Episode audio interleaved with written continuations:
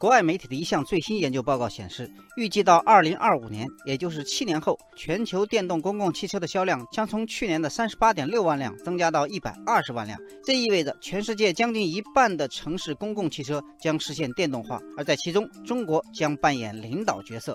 报告预计，到那时，中国的电动公共汽车将占到全球总量的百分之九十九。哦，这条消息激发了大家的评论热情。网友守望秋天说。其实用不了七年时间那么久，三四年时间就够了。中国的产能绝对足。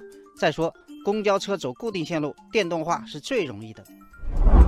网友阳光说：“纯电动公交车确实不错啊，没有有害气体排放，对城市更有好处。”网友开心每一天说：“电动公交车提速不用换挡，感觉很平顺，非常稳，也没有噪音和尾气。”晚上车闲置的时候充电也不影响白天的使用，不用柴油或者天然气，节约了成本。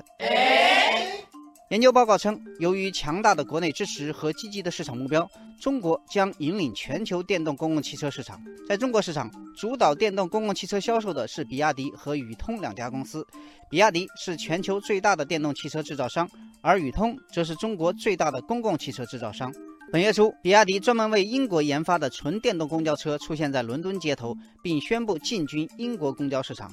网友勿忘初心说：“厉害了，中国高附加值产品终于逐渐走向世界了。”网友小风筝快乐飞说：“在电动公交车市场，中国将是最大的赢家。”有业内人士认为，中国现在的汽车战略是想通过电动汽车实现汽车产业的弯道超车。